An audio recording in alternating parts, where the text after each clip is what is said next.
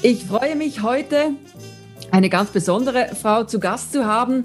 Sie heißt Lucia van den Bröck. Sie lebt in Villach in Österreich, in dem schönen Kärnten.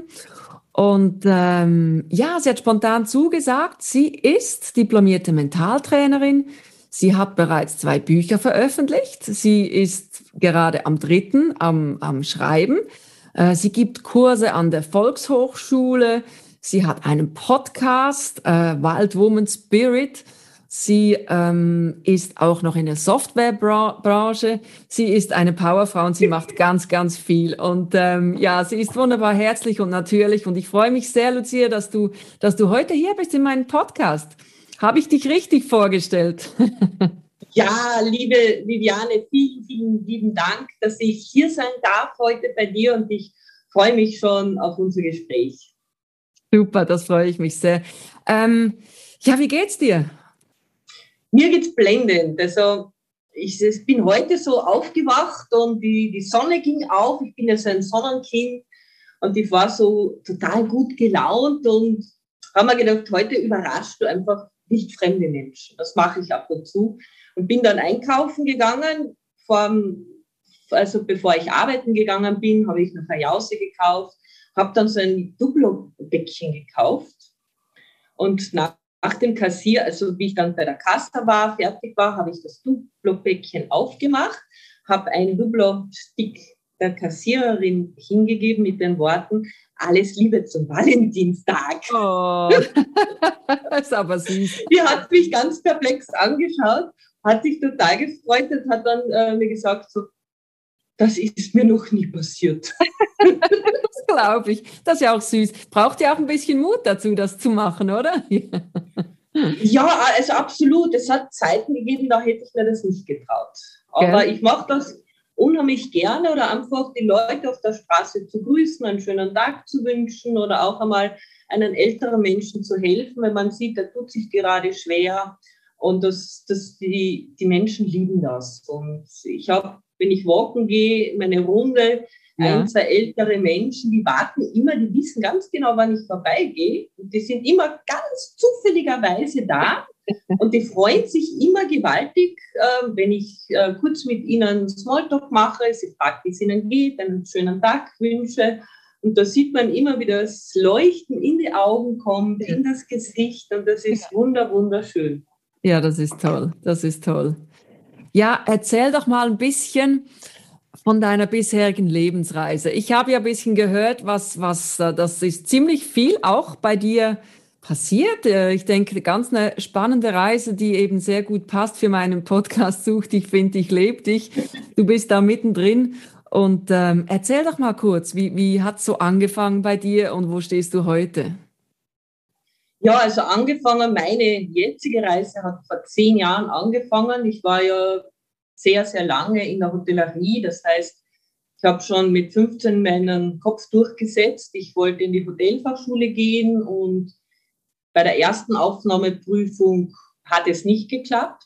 Und ich bin da in Wien gestanden. Wir hatten Wien-Exkursion äh, mit einem Fuß am Boden stampfend und ich kann mich erinnern, ich habe gesagt, ich will, ich werde und ich gehe in die Hotelfachschule. und meine Mutter hat an mich geglaubt, also sie hat mir das ermöglicht. Ich bin dann auch in die Hotelfachschule gegangen. Äh, sehr viele Menschen haben nicht an mich geglaubt, weil es eine sehr schwere Schule war und die familiären Umstände in späterer Folge waren auch sehr, sehr schwierig für mich. Also meine Mutter ist damals sehr schwer krank. Okay. Und ich hatte immer das Ziel, ich werde Hotelmanager. Ich will da wurscht was, also von Barkeeperin bis zur Hotelmanager habe ich ja alles in meinem Repertoire gehabt. Okay. Ich will in Führungsposition gehen. Ja. Habe dann die Schule fertig gemacht und bin dann in die Hotellerie gegangen habe die Hotellerie geliebt. Und was ich nicht verstanden habe, das war die Liebe und die weisen Worte meiner Mutter. Die sagte mir nämlich immer mit Gedanken, versetzt du die Berge. Das war so ein Mantra. Mhm. Und mit 15, da habe ich auf unsere Berge gesehen und habe gesagt, wie kannst du mit Gedanken den Mittagskogel verrücken? Das geht nicht. Also ich habe das nicht verstanden. Rückblickend war sie meine erste Lehrmeisterin im Mentaltraining. Okay. Ich habe mich dann mit 23 schon äh, dafür interessieren angefangen, Persönlichkeitsentwicklung, wie kann man besser werden, wie kann man mehr Charisma bekommen. Ich war so zweigeteilt, auf der einen Seite sehr introvertiert, auf der anderen Seite sehr extrovertiert. Und die Zeit hat mich sehr, sehr hart gemacht. Ich war in, mit 23 hatte ich als Chefrezeptionistin zwei Hotels und drei Apartmenthäuser ge, äh, geleitet, ähm, weil ich gefragt habe, was muss ich denn tun? Ja, mach mal, siehst dann. Das war dann nicht so witzig, weil ja. das, da waren dann Verträge zu machen, ähm, also das ganze Abhandeln von, vom gesamten Hotel und, und ja, das hat mich sehr, sehr hart gemacht und auch die Zeiten dann, ich war, habe die Arbeit geliebt, also ich war immer in der, ich war immer anwesend, ich war immer da und mhm. auch am freien Tag habe ich, bin ich dann reingegangen und habe geschaut, ob eh alles passt. War auch als Typ sehr kontrollierend. Ja. Weil man könnte ja einen Fehler machen und ich kann es ja besser. Und ja, ich war dann mit über 30, hatte ich das, hatte ich ein mein erstes Hotel geführt, war dann auch auf, dem, auf Rhein-Main-Donau unterwegs. Zuerst als Assistant Hotel Managerin und Chefrezeptionistin. In späterer Folge habe ich dann Hotels geleitet, also Schiffe, Hotelschiffe. Und irgendwann einmal ist dann dieser Knackpunkt gekommen, wo ich so eine innere, die innere Leere hat sich immer mehr aufgestaut. Weil weißt du, wenn man nur so eine Hülle ist und man, man funktioniert nur noch. Ja. Und da habe ich dann gewusst, okay, ich muss was verändern. Mhm. Weißt du, da hatte ich fünf Arbeitgeber in einem, einem Jahr und da habe ich gesagt, okay, das können jetzt nicht mehr die Arbeitgeber sein, die einen, die einen Fehler haben, also jetzt muss es an dir liegen. Aber also das war meine erste. Du warst nicht zufrieden und hast dann, hast dann gekündigt und hast zum nächsten, bis zum nächsten ja. Hotel gegangen. Okay. Ja, ja, also, weißt du, wenn irgendwo, also das ist so diese Maske, also diese Maske der Flüchtenden, wenn es unangenehm wird, dann, dann ah. flüchtet man. Okay. Und eine Stadt zu verlassen, einen Arbeitgeber zu verlassen, war immer leichter, ja. als sich seinen eigenen, seiner eigenen Persönlichkeit zu widmen. Okay. Weil das ist natürlich, das ist das immer leichter. Ne? Ja, ja klar, da hat Arbeit meine. Ja. Aber was ja, war denn immer das Go, wo du, wo du dann gesagt hast, nee, es geht nicht, ich muss kündigen? Was war denn das jedes Mal? Wenn die Routine, wenn es leicht geworden ist, wenn die Routine eigentlich. Hey, das kenne ich äh, aber so gut. Ja, ja. Sobald es zu leicht wird, finde ich, pff, ist mir langweilig, muss, muss ja. was ändern. Okay. Und dann? Ja, und da habe ich mich dann äh, angefangen, da habe ich dann meine Ausbildung gemacht. Also zur Mentaltrainerin? Zur Mentaltrainerin, genau. Ja. Und habe dann das erste Mal die Branche gewechselt. Also da war ich dann in der Immobilienbranche, habe das mit viel Leidenschaft gemacht.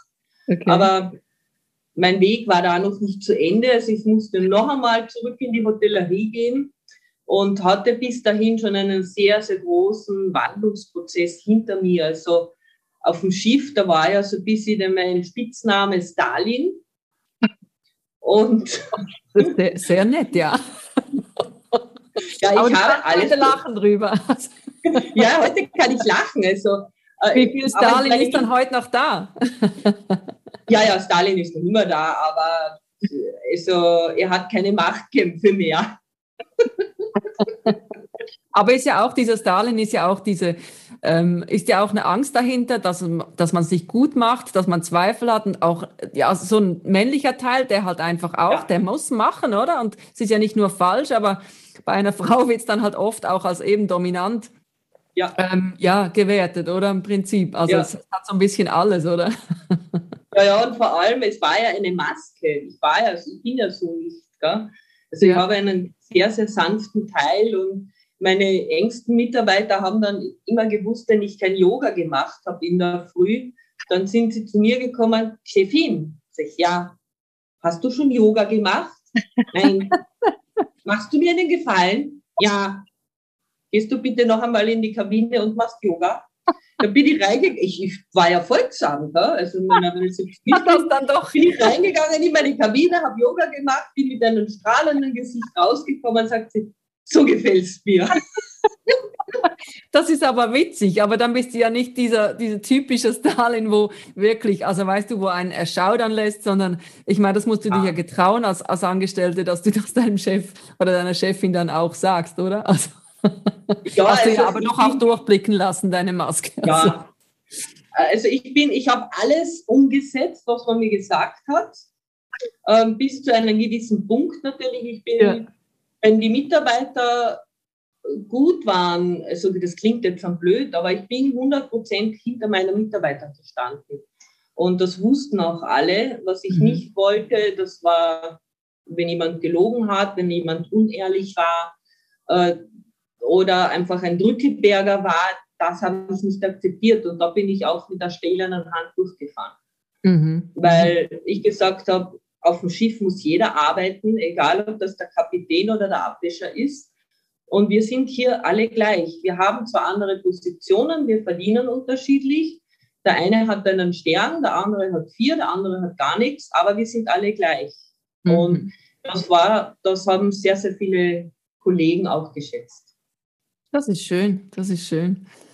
Okay, das ist spannend. Und du hast ja ein bisschen mir erzählt, ähm, vielleicht diese ja, darf ich das Härte nennen, wo du, wo du jetzt äh, erwähnt hattest früher, das kam ja nicht ganz von ungefähr, oder? Du hast mir gesagt, dass dein Vater gestorben ist, wo ja. du anderthalb Jahre alt wärst. Magst du das kurz noch erzählen? Wenn, also nur, wenn du möchtest. Natürlich. Natürlich. Ja. natürlich. Also ich habe eine sehr, sehr angeborene Härte gehabt, weil mein Papa ist mit einer gestorben, wie ich eineinhalb war. Und ich war so Papakind und ich bin danach auch im Krankenhaus gewesen für sehr lange Zeit. Man diagnostizierte mir Epilepsie mhm. und wurde sehr lange darauf behandelt, also bis zum 13. Lebensjahr. Meine Mutter wurde mit 14, als ich 14 Jahre alt war, schwer krank. Da war sie das erste Mal zum Tode geweiht durch Krebs. Und ja, also meine Seele, ich sage immer meine Seele, das war so der typische das typische Kind, das in der Schule nicht aufgepasst hat, gell? weil bei jeder Angelegenheit, was war, hat meine Seele aufge aufgezeigt. Hm. und so hatte ich ganz einen, einen sehr interessanten Weg. Ich habe ganz viele Menschen kennengelernt. Ich war in vielen Ländern. Ich habe auch viele Schicksalsschläge erfahren und, und viele Dinge, die nicht so schön waren.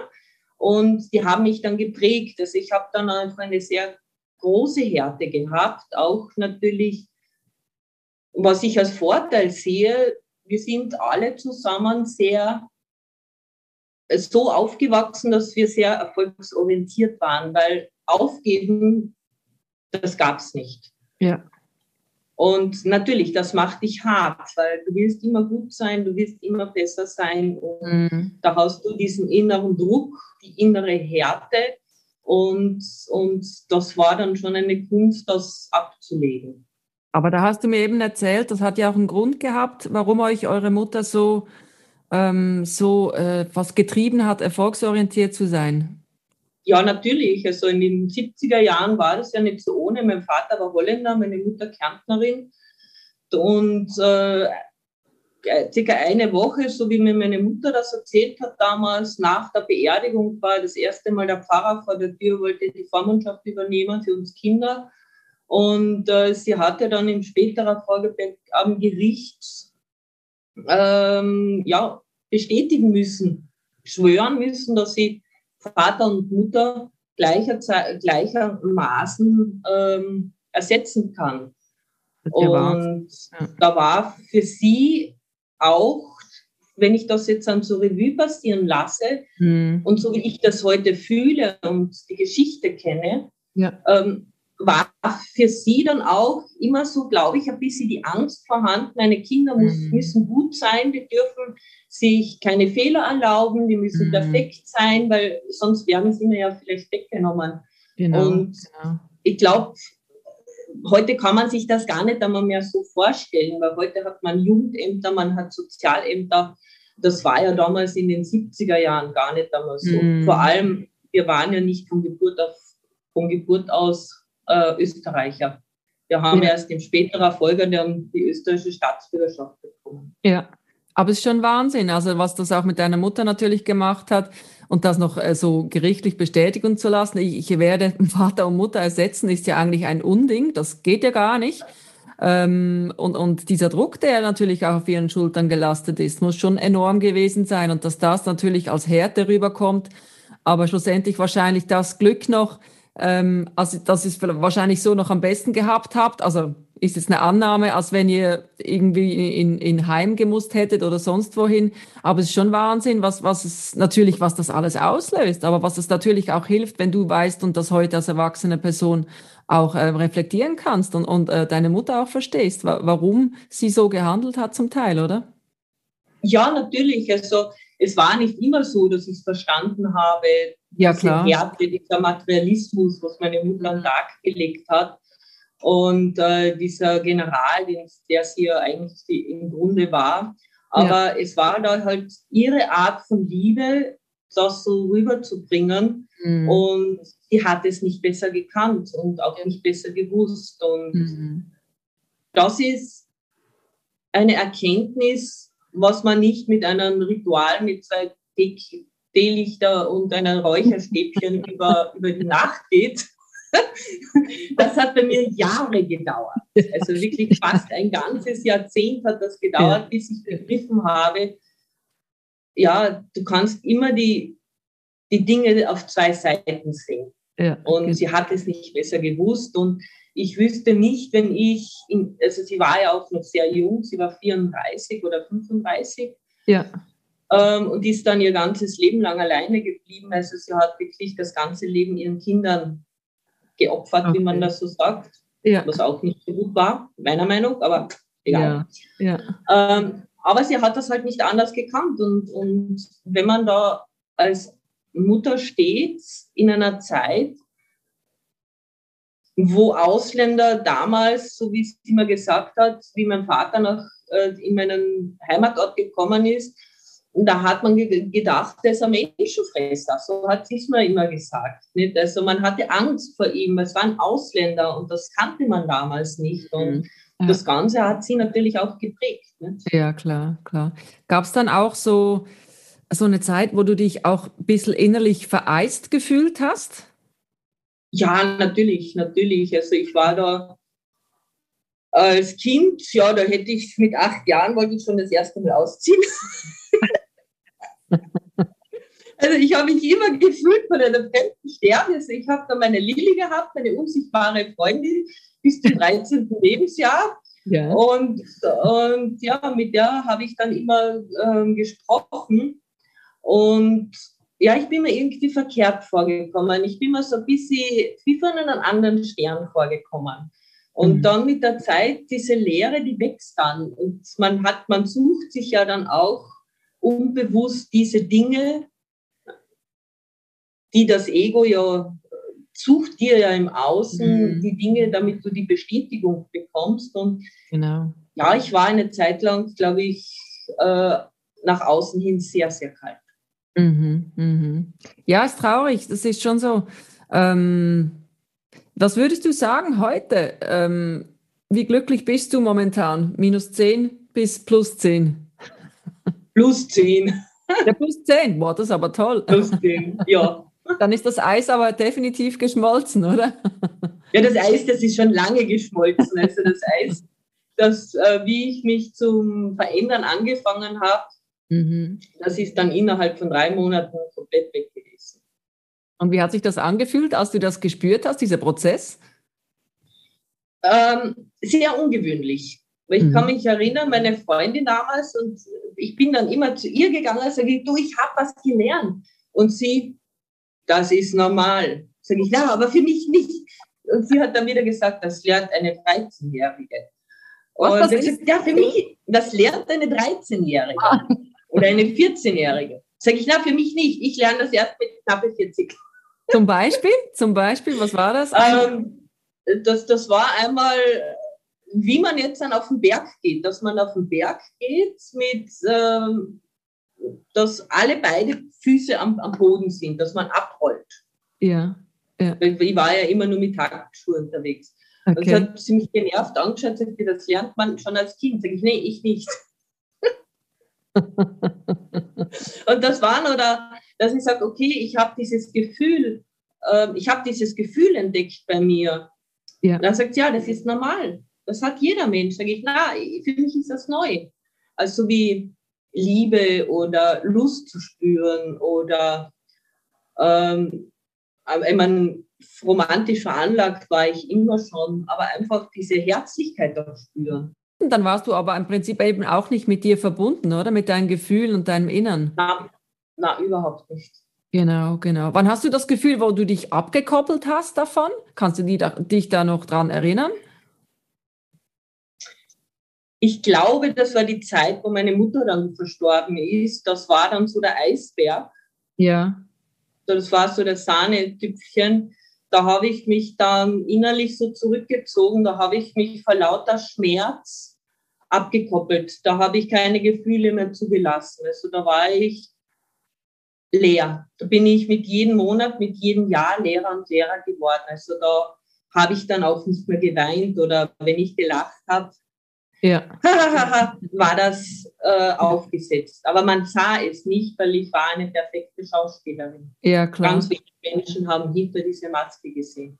Genau. Und wie alt warst du, als deine Mutter gestorben ist?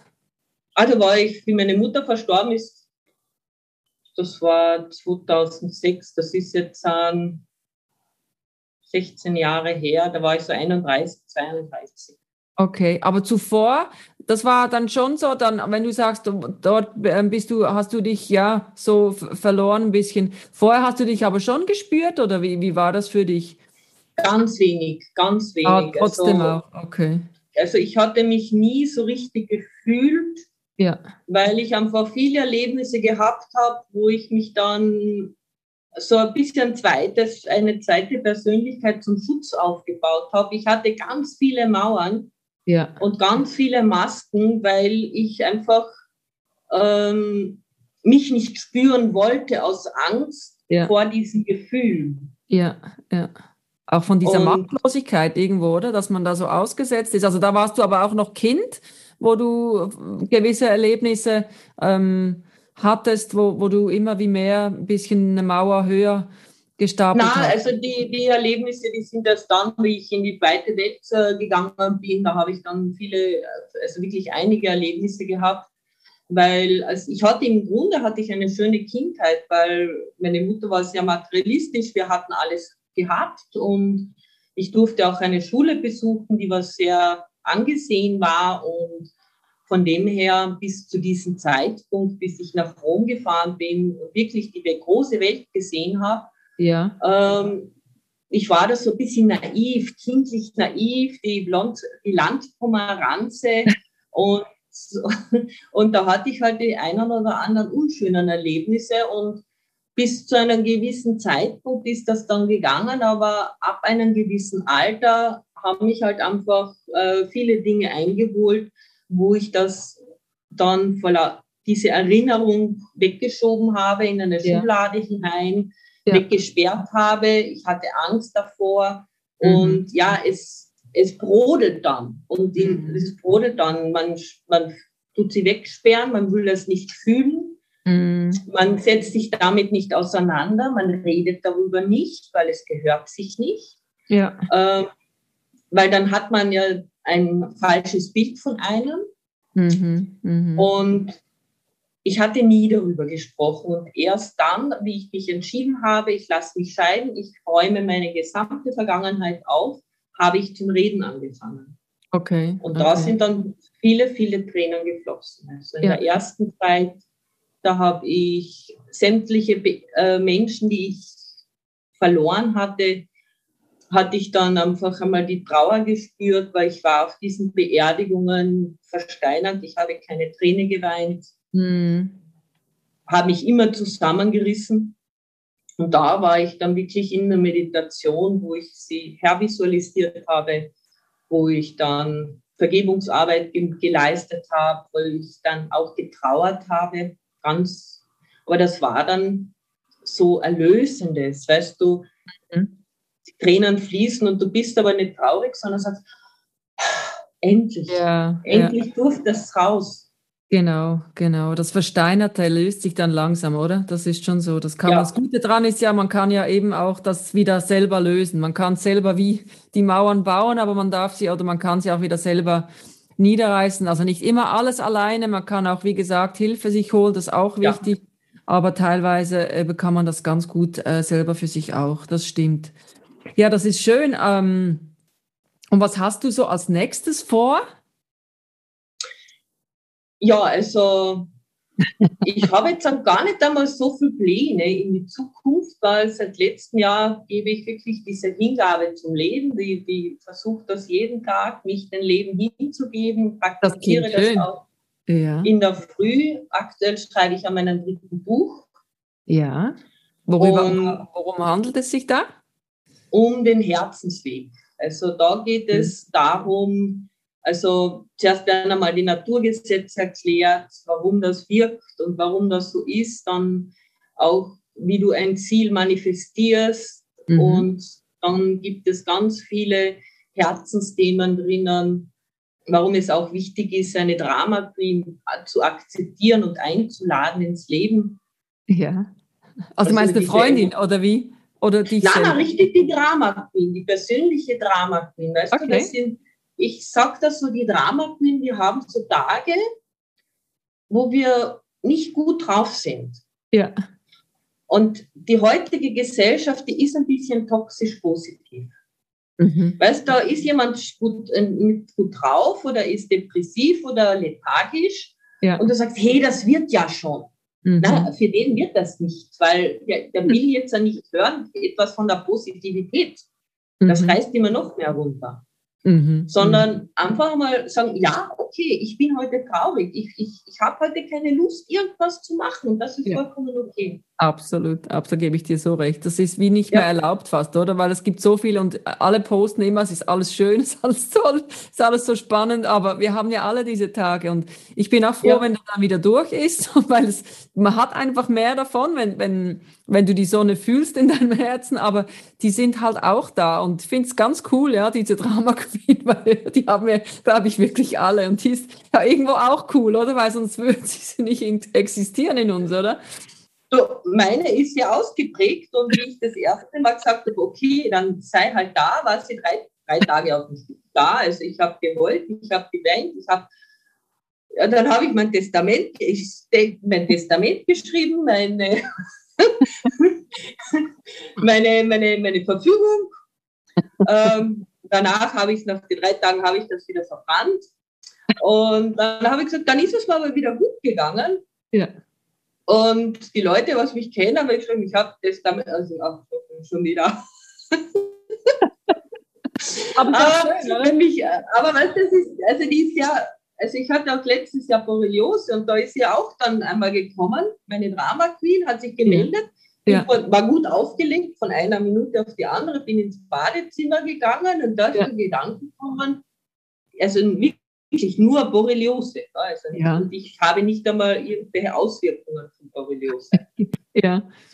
Soll ich jetzt das Testament schreiben oder soll ich jetzt ähm, die ärztliche Verfügung schreiben? Dann habe ich mich im Spiegel angeschaut und sage, echt jetzt? Jetzt habe ich echt keine Zeit für dich. Es tut mir leid. habe dann selbst zum Lachen angefangen und sage, tschüss. Aber es ist schon so, und das ist so cool, wie du das erzählst, weil Genau, manchmal können wir wirklich halt auch wählen und sagen, nee, ich gebe jetzt diesem Gesicht jetzt keine große Kraft und ich habe jetzt keine Zeit für dich, weil wir haben halt einfach viele Teile in uns. Das ist einfach so, ja. das stimmt.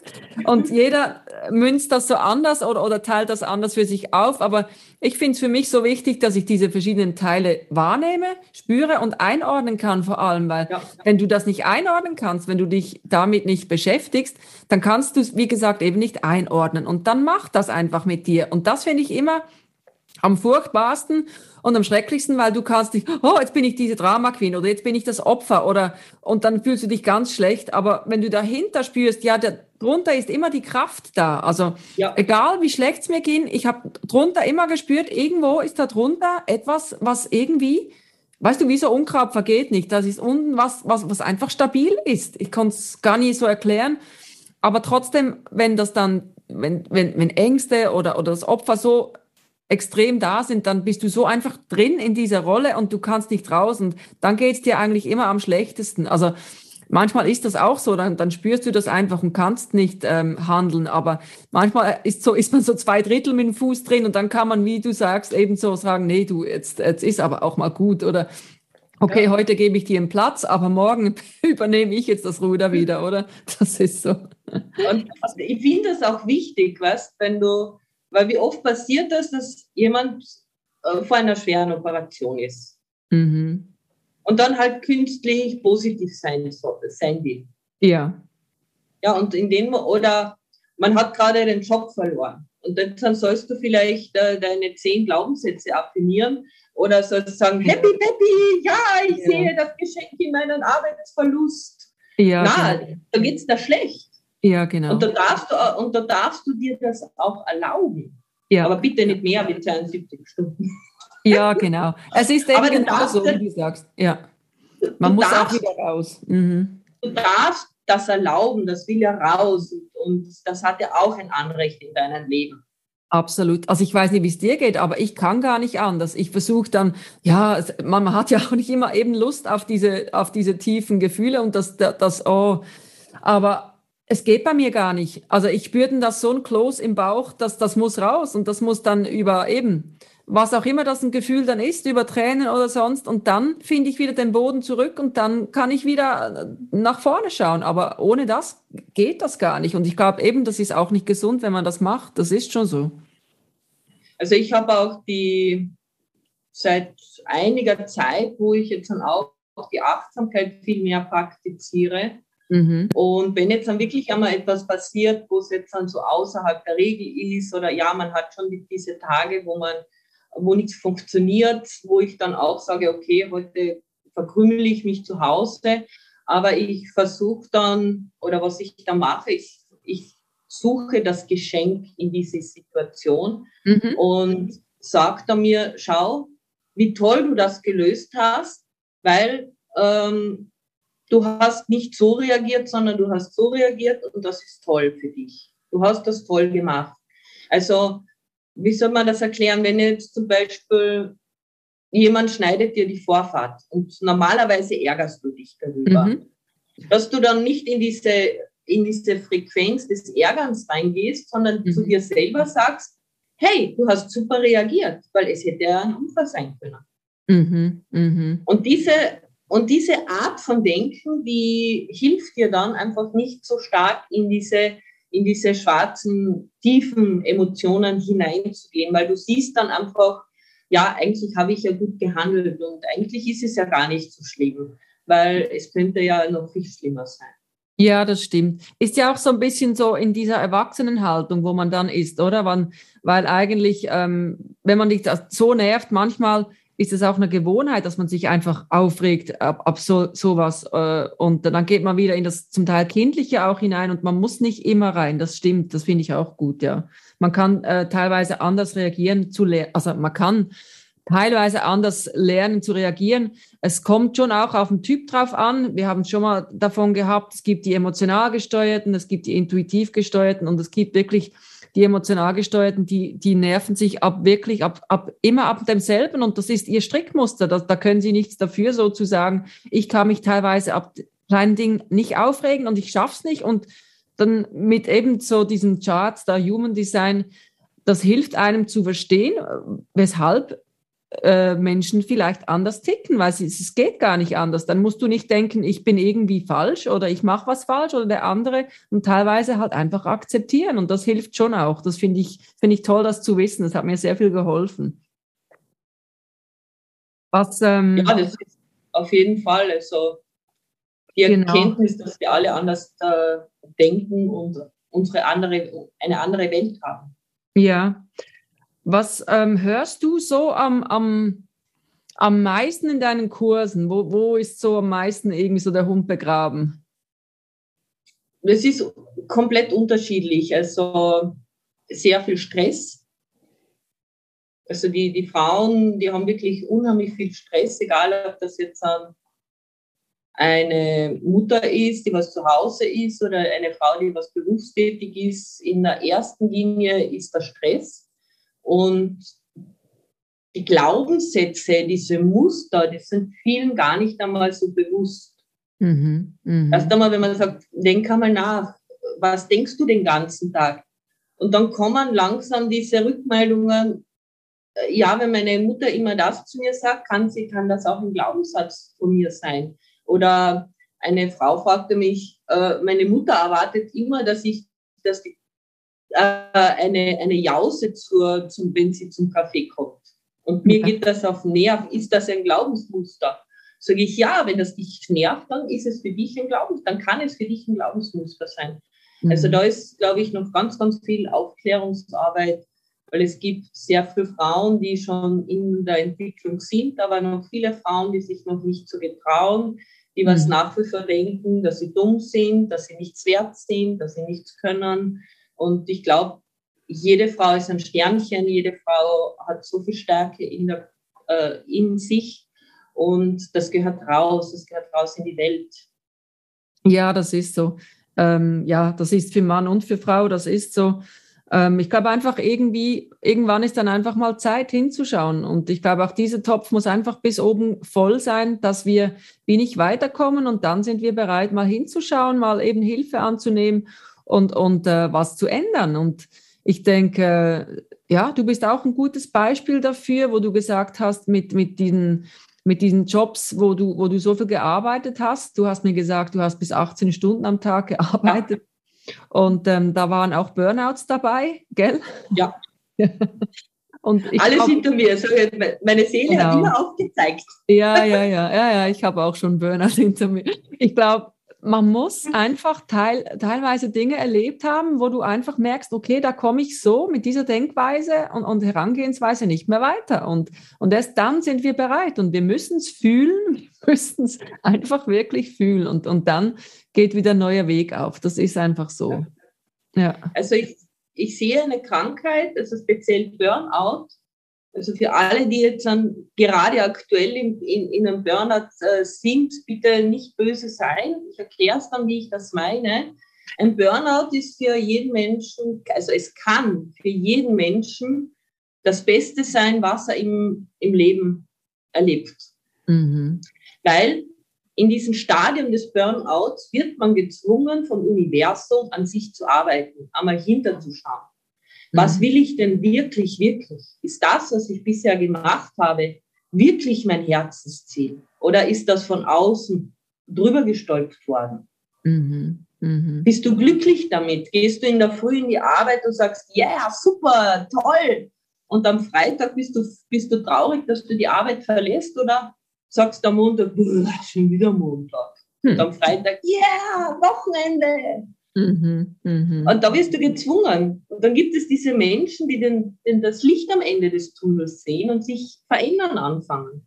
Mhm, und dann gibt es mhm. die, die was halt lieber da drinnen bleiben wollen und sie verändern sich nicht und die kommen dann auch nicht raus.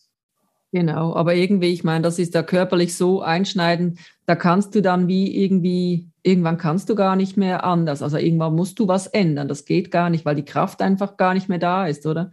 Und es ist halt auch so, was ich gelernt habe, ist, dass ähm, wenn du, wie gesagt, die Anerkennung, wenn die bis ausgeblieben ist als Kind, dann äh, versuchst das im Erwachsenenalter übernimmt halt eben ähm, ja die Gesellschaft, die Firma und so weiter diesen äh, diesen Part, wo du versuchst durch Leistung zu glänzen und Anerkennung zu bekommen. Und äh, wenn das ausbleibt, dann dann im Prinzip machst du immer mehr, immer mehr und, und hoffst auf diese Anerkennung und die kommt ja nie in diesem Maße. Manchmal ist es ja noch so, dass man, wenn man zu ein extremes Arbeitstier ist, dass man die Menschen auch noch verschreckt, weil sie ja, das zeigt ja ihnen dann auf, dass sie weniger machen und das, was ja absolut in Ordnung ist. Also eben, wenn sie ihre, ihre, ihre Arbeit machen natürlich, aber einfach, ja. man verschreckt die Menschen dann auch zum Teil und es zeigt einem eigentlich nur, was man bereit ist, über so seine Grenzen zu gehen, und nicht auf sich zu achten. Und, und ähm, das ist schon, und dann brennst du irgendwann aus. Und dass du nichts ja. beweisen musst. Und wenn du, wenn du einen Beruf gelernt hast oder wenn du was, normalerweise sollte es ja so sein, dass man irgendwo arbeitet, was einem liegt, was einem, äh, was einem das Talent auch hat. Und dann müsste man eigentlich sich nicht jedes Mal beweisen müssen, dass man das kann. Aber ich kenne das, wie gesagt, gut. Man denkt immer, man muss es beweisen, man kann es noch nicht. Man ist ja auch so, wenn du, wenn du auch ein offener Mensch bist, was gerne reflektiert, was gerne was dazulernt, dann bist du ja immer so einer offenen Haltung auf eine Art und Weise. Und dann bist du immer wie ein bisschen Lehrling, ein bisschen Azubi. Mhm. Und ähm, aber das heißt dann nicht, wenn du einen Beruf gelernt hast, das heißt dann trotzdem, ja, ich kann ja das, ich kann was, ähm, ich, ich ähm, sollte ja das Handwerk gelernt haben. Einfach, dass man aus diesem Modus rauskommt, immer was zeigen zu müssen. Und das ist so, das ist auch nicht schön, wenn, wenn man singt. Ich singe ja selber und wenn man äh, auf der Schauspielschule oder auch eben, egal ob du schauspielerst oder, oder singst, der hat immer gesagt, hör auf, was zeigen zu wollen, weil das ist immer dann der Kopf, der reinkommt. Und das ist nie schön, auch für das Gegenüber nicht. Das ist immer Härte, das ist immer Ego, Kopf im Prinzip. Lass es einfach fließen, sei du selber und, und natürlich authentisch und dann kann das andere Gegenüber eben auch entspannen. Das ist so, das macht ja, ja mit dem anderen den auch, oder? Das ist schon wahnsinnig.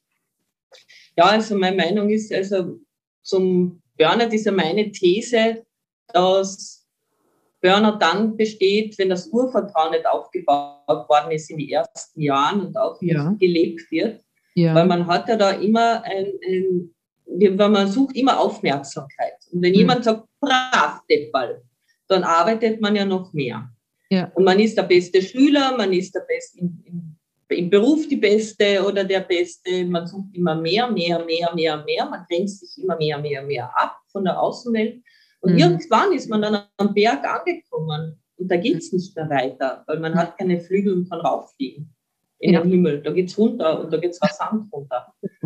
Und wenn du in der Liebe bist, das klingt so, für mich hat das jahrelang so so esoterisch. Ja, ich weiß, ich weiß, ich mag es auch nicht, aber es ist trotzdem eben wahr. Ja. Die Liebe fließen lassen, da wird gesagt, ja. das war Quatsch.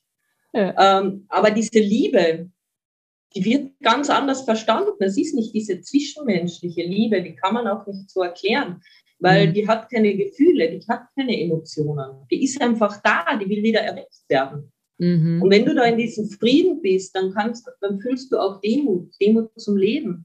Ja. Du fühlst den Respekt zu dir selbst. Du, genau. fangst, du fängst, fangst dich zu respektieren an. Ja. Und vor allem, du kannst dich selbst dir hingeben.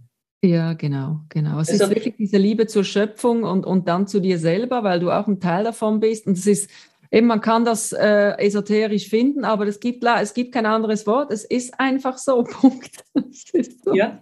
Genau. genau. Und das ist, ja, und das ist wunder, wunderschön, wenn du einfach ja. einmal dich hingeben anfängst zu dir selbst, zum Leben und das Ganze fließen lässt, weil dann bist du authentisch, dann, ja, und Tom, also mein Ego heißt der Tom, Tom ja. meldet sich ab und zu und dann sage ich, hey, komm, äh, schön, dass du da bist, aber jetzt habe ich keine Zeit für dich. und das ist halt auch so was Bewusstwerden mit dem Ego. Egal, ob der jetzt ähm, Quasimodo heißt oder Blümchen das ist einfach ein Name. Und wenn du mit deinem Ego zum Reden anfängst, dann wird dir ja bewusst, wie, wie stark du im Kopf wirst. Du sagst, mhm. hey, ich bin Mensch, ich bin ein Fleischklöpfchen und ich möchte diese Erfahrung machen. Ja. Dann kommst du immer mehr zu dir selbst. Ja. Aber ganz können wir es ja nicht ausschalten. Sonst würde ah. man ja jedes Mal bei Rot über die Kreuzung gehen. Aber gut, du sagst dann, Ego ist der Verstand, oder wieso meinst du jetzt bei Rot über die Kreuzung? Ja, also das Ego ist für mich, das Ego ist für mich der Verstand. Also das, der Ego ist ja auch, der beschützt uns ja. Das Ego will ja aus seiner Komfortzone nicht raus. Und das Ego wird immer alles machen, damit das Fleischklöpfchen, dieser Fleischball überlebt. Das Ego setzt dir Masken auf, das Ego kann dir Mauern bauen, das Ego äh, gibt dir verschiedene Filter vor, indem du deine Welt siehst, so wie du sie siehst, das muss sie nicht sein. Und das ist alles das Ego und das brauchen wir aber auch, weil sie uns ja auch beschützt vor den Gefahren. Stell dir vor, du würdest nur vom Bauch heraus leben. Ähm, du würdest da die Gefahren vielleicht nicht ähm, wahrnehmen. Also das Ego brauchen wir schon, aber unsere, unsere Generation, unsere Gesellschaft ist, äh, sage ich einmal, da sind sehr viele Ego-Zombies dabei. wo das Ego so stark ist, dass das Ego über die Gefühle bestimmt, über dein Leben. Er sagt dir, äh, er schreibt dir eigentlich vor, wie deine Welt auszuschauen hat, weil er sagt, okay, du hast diesen Filter, du kannst das nicht machen, weil du bist von einer Arbeiterfamilie, du kannst nicht das erreichen, ähm, weil dein Vater Zimmermann ist, ja, du kannst ja. jenes nicht erreichen, ähm, weil du schwarze Haare hast. Also er zeigt da ganz viele Filter und wenn du sagst, okay, wenn du das erkennen anfängst, dann wirst du auch bewusst. Und mhm. ja, das, das hat dann auch schon manchmal mit Schmerzen zu tun, einfach auch mhm. diese Schmerzen fühlen und, ja, und das aushalten lernen. Das ist mhm. die Kunst. Mhm. Und dann bist du halt im Bewussten, weil du weißt, okay, das gehört einfach zum Leben dazu. Und morgen ist wieder die Sonne da. Oder ja. in der nächsten Stunde. Ja. ja, spannend, diese Thesen. Für, meine ist es im Prinzip, das Ego ist so wie ein Barometer, was dir aufzeigt, ähm, okay, wo, wo bin ich da vielleicht noch nicht im Herz, wo, wo bin ich da noch ähm, nicht so bewusst unterwegs ich glaube, ja, man sagt gesunden Menschenverstand, das ist so, dass man von Vernunft her ist für mich noch mal ein bisschen anders als das Ego, weil teilweise, ja klar, wenn ich jetzt irgendwie, keine Ahnung, minus zehn Grad und, und äh, stelle mich nackig auf die Straße, ist jetzt vielleicht mein Menschenverstand, wo es mir sagt, nee, ist jetzt nicht so schlau, wenn ich das mache. Aber wahrscheinlich würde mich mein Herz auch sagen, jetzt, es ist nicht gut. Aber ähm, das Ego wäre wär dann, doch, das mache ich jetzt. Ich will das zeigen. Weißt du, das sind für mich so noch ein bisschen wie nochmal so zwei parallele Schienen. Und ich glaube, das Ego ist da wie ein Barometer, wo, wo, wo ich einfach ähm, schauen kann, wo bin ich, äh, wo kann ich mich noch entwickeln. Und ich glaube schon, dass wir das brauchen. Also das ist wichtig, dass wir einfach wissen, weil es ist ja immer diese Polarität auch da der, auf der Erde und gut und schlecht. Und das muss ja, ich muss ja irgendwo andocken, damit ich äh, weiß und spüre, aha, okay, so ist es aber noch nicht richtig. Da muss ich noch ein bisschen äh, da kalibrieren und hier muss ich noch ein bisschen Gegensteuer geben. Finde das aber immer spannend, ja, dieses Thema. Das stimmt. Ja, ähm, wie, wie zweifelst du noch an dir? Bist du, bist du selbstkritisch?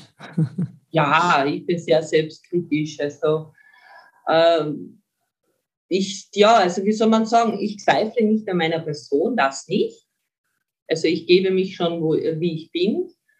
Ähm, aber ich bin trotzdem kritisch. Also wenn etwas nicht so gelaufen ist, wie ich mir das gewünscht habe, dann, dann sitze ich schon da und sage, okay, was kann ich jetzt daraus lernen? Was ist das Resümee? Was hat das mit mir zu tun? Das, das ist es schon, aber ja, ich glaube, das, das hört auch, glaube ich, niemals auf, weil das gehört einfach zur Persönlichkeit. Und das okay. ist auch gut so, weil ja. nur so verändert man sich und, und da ist dann auch wieder dieser, diese Neugierde für etwas anderes und sagt, okay, wie kann ich das verbessern? Wie kann ich das machen, dass ich das und das erreiche? Mhm. Das ist schon so. Aber wie, wie schaffst du es dann, dass du dich nicht äh, trotzdem dann nicht zerfleischst, auch irgendwo? Also erstens einmal, ich schreibe sehr viel. Also ich habe mittlerweile, glaube ich, zehn Bücher schon vollgeschrieben weil ich meine Gedanken äh, freien Lauf lasse. Für mich ist mhm. die Hand die Verlängerung des Kopfes. Mhm.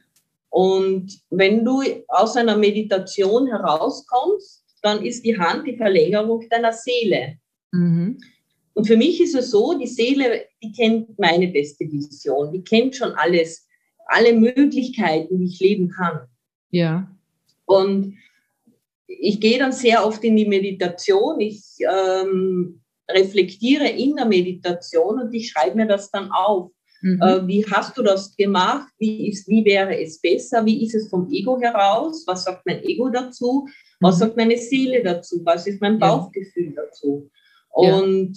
Auch, ich habe auch sehr liebe Freunde, sehr, sehr, gute Bekannte, mit denen kann ich auch reflektieren, wo ich sage, hey, äh, das und das habe ich erlebt, ist das vielleicht nicht cool so? Was sagst ja. du dazu? Also da ist es schon wichtig, dass man ein Netzwerk hat mit genau. Menschen, die ähnlich denken wie du, mhm. die halt auch sich verändern wollen, die was nicht nur Gartenzaun Smalltalk machen, sondern halt auch in die Tiefe gehen. Und mhm. vor allem, wenn dann eine Kritik kommt, eine sogenannte Kritik, ja. dann darfst du es aushalten lernen. Mhm. Du darfst dich dafür auch bedanken, ohne mhm. zu bewerten, ohne mhm. in die, Beur also in die Erklärung zu gehen. Einfach mhm. wirken lassen und sagen, okay, vielleicht kannst du etwas davon annehmen oder vielleicht ist, meistens ist es ja so, dass man sich, das Ego regt sich auf und sagt, nee, das ist nicht so. Und ja. im Endeffekt ist es ja das Ego, weil der will sich ja nicht verändern. Der sitzt mit seiner rosa Schlapfen in seiner Komfortzone, genau. easy cheesy und will ja nichts dazulernen.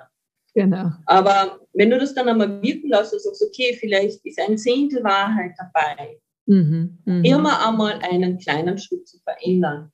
Und mhm. dann siehst du ja die Früchte. Und, genau. und dann siehst ja, ob das was mit dir zu tun hat. Oder du sagst, okay, das war eine schöne Reflexion. Ich bin der Meinung, zum heutigen Zeitpunkt, das hat nichts mit mir zu tun. Mhm. Dann ist das aber auch, da musst du es aber auch lernen oder du darfst lernen, abzuschließen. Okay. Was denkst du, gibt es einen Weg ins Glück? Das Glück ist in uns. Und das, das Glück, das ist in uns. Wir, wir sind ja mit diesem Recht schon geboren worden. Nur in, mit der Zeit haben wir vergessen. Mhm. Wir haben vergessen, dass wir tagtäglich glücklich sein. Also wir dürfen das wählen. Wir dürfen, das Glück ist ja in uns. Und Wie du kannst. Wahr? Wie nehme ich das wahr? Äh, indem ich jeden Morgen aufstehe und äh, ja, nicht mehr zwei Stunden brauche zum Munterwerden, sondern mich auf, dem, auf die Sonne freue, wenn die Sonne aufgeht oder das liebevolle Wecken von meiner Katze, auch wenn das um halb acht Uhr am Sonntag in der Früh nicht so nett ist. Aber ja, also man kann alles sehen, wie man will. Ja. Aber es ist ja auch, schau, wenn du glücklich bist und in der Freude, mhm. dann strahlst du das aus und du wirst viel mehr Glück haben. Weil ja. jetzt, jetzt klinge ich schon wie ein alter Zehntmeister. Aber es ist, es ist einfach so. Ja, ja, ich stimme dir, stimme dir absolut zu. Ähm, und, ja, Entschuldigung, was wolltest du sagen? Und was ich vor allem jeden Tag in der Früh mache, ich verneige mich vom offenen Fenster, also meine Nachbarn kennen mich schon, ich verneige mich vom offenen Fenster vor dem Leben, ich bedanke mich für ja. diesen Tag ja. und ich spreche jeden Tag meine Absicht aus. Mhm. Schön. Meine Absicht, dass das Leben durch mich die Worte findet, dass ich die Liebe in die Welt bringen kann und dass das Leben mich führt.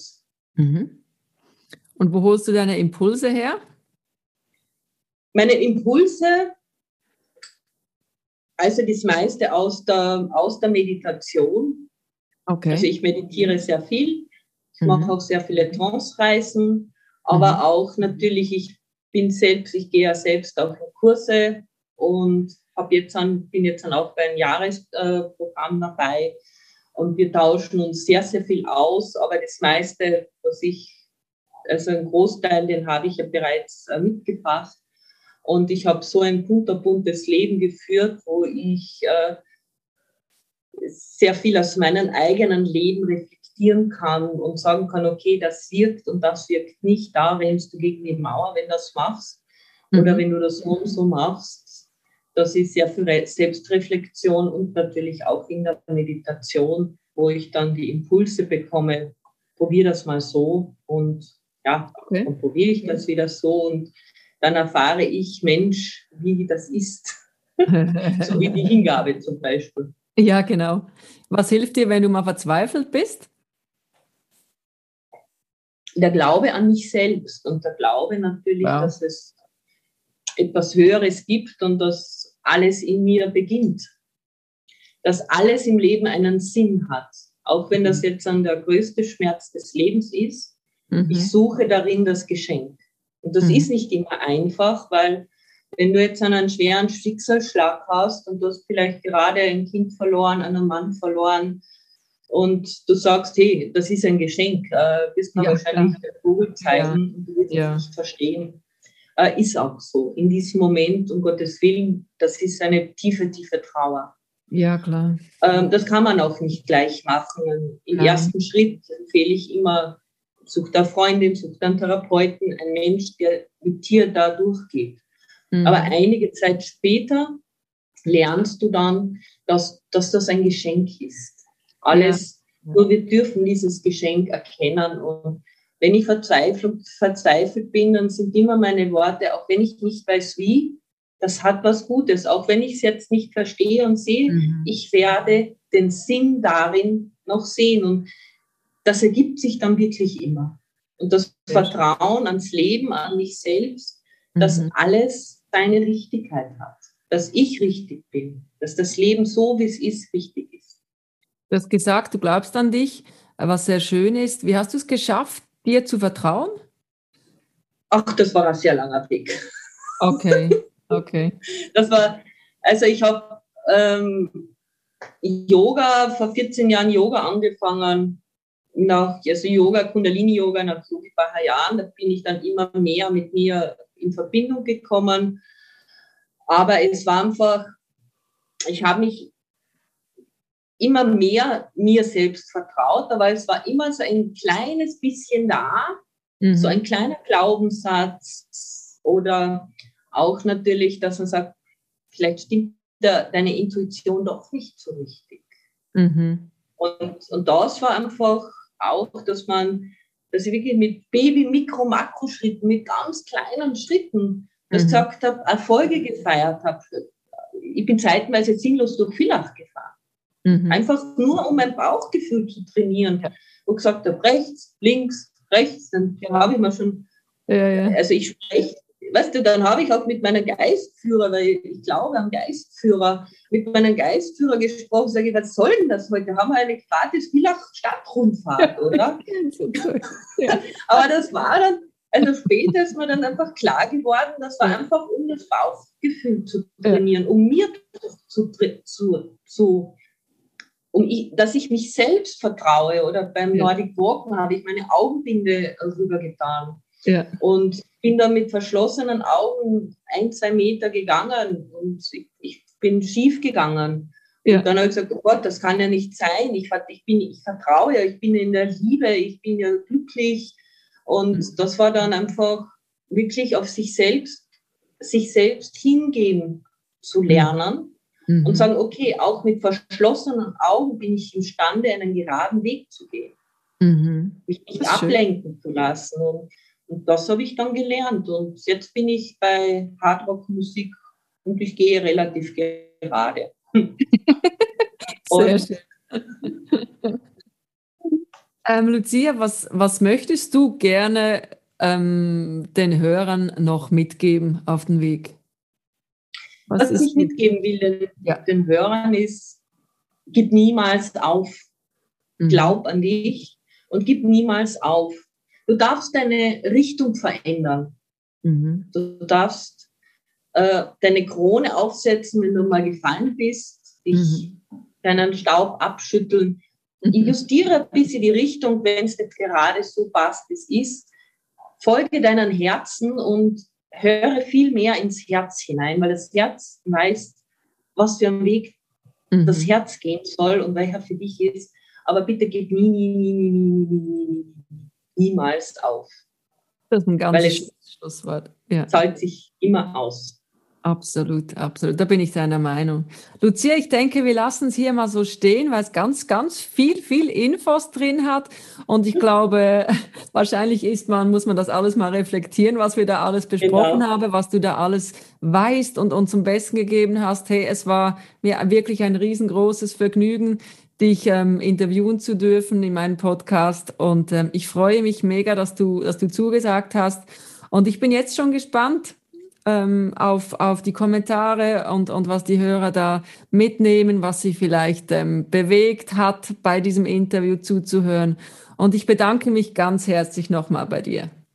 Ich, be ich bedanke mich bei dir für die, für die Einladung und für die Chance, hier zu sein. Dankeschön. Danke vielmals. Ja, wenn euch der Podcast gefällt, dann drückt super gerne abonnieren, damit ihr keine Folge mehr verpasst. Weitere Infos zu Lucia Vandenbrück findet ihr unten noch in den Show Notes. Also, dann macht's gut und bis bald wieder in diesem Kino. Tschüss zusammen.